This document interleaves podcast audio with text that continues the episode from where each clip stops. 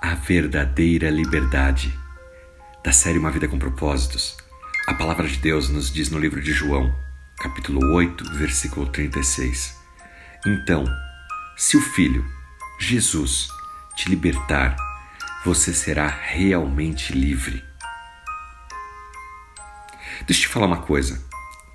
O mundo define a liberdade como uma vida sem qualquer restrição é uma atitude que diz: eu posso fazer o que eu quiser, a hora que eu quiser, e ninguém tem nada com isso. Esse tipo de mentalidade é muito perigosa, porque pode levar você a cometer diversos absurdos. É o tipo de liberdade que o mundo prega, mas ela, na verdade, é uma liberdade egoísta. A Bíblia diz que o único caminho para a verdadeira liberdade é através de Jesus.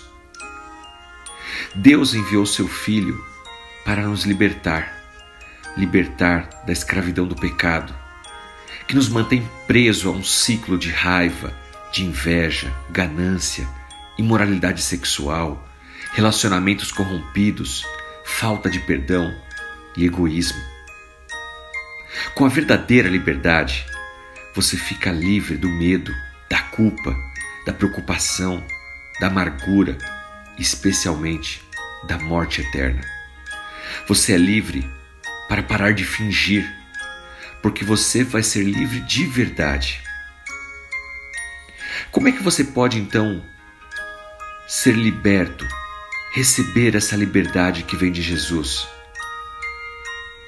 Aceitando o amor de Deus para com você.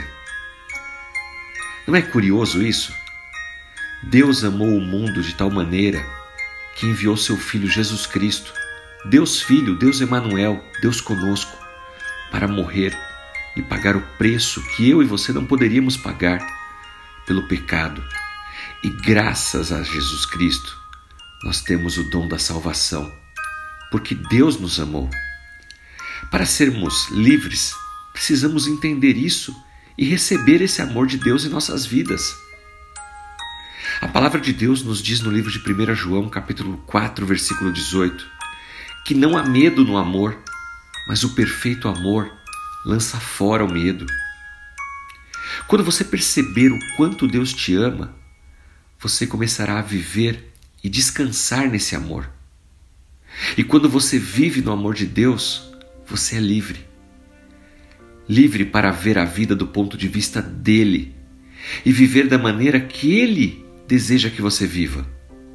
Você aprende que a liberdade não é algo que você exige ou que você conquista, mas é um presente de Deus.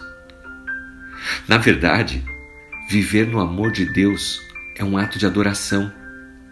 Quando você concorda que Deus é amoroso, atencioso e generoso, você começa a confiar nesse amor e, portanto, você o adora.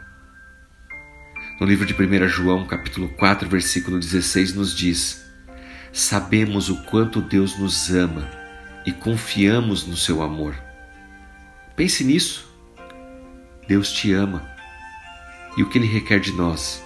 Que nós o amemos, confiemos em Sua palavra, entreguemos nossas vidas em seu altar e recebamos, portanto, a verdadeira liberdade. O amor lança fora o medo a graça nos libertou do pecado.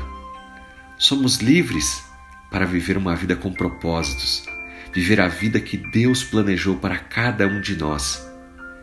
Que Deus te abençoe e o Espírito Santo fale ao seu coração, te trazendo a paz, o amor e a liberdade que só Ele pode nos dar. Em nome de Jesus Cristo. Amém.